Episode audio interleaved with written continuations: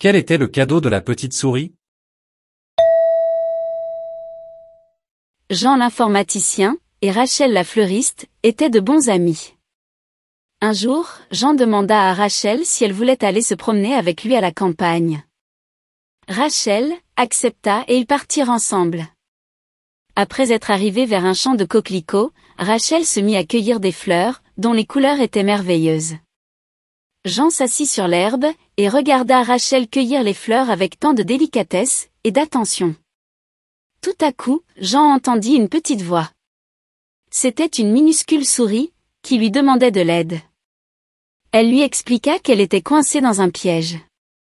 Jean aida la souris, et cette dernière fut très reconnaissante. Elle lui offrit un cadeau en récompense. Jean remercia la souris. Quand Jean regarda le cadeau, il vit qu'il s'agissait d'une fleur très rare. Jean, très heureux, décida de donner le cadeau à Rachel.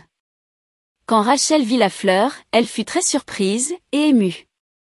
Elle remercia Jean chaleureusement pour sa gentillesse. C'était un moment magique.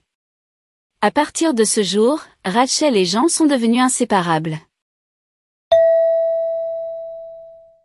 Quel était le cadeau de la petite souris?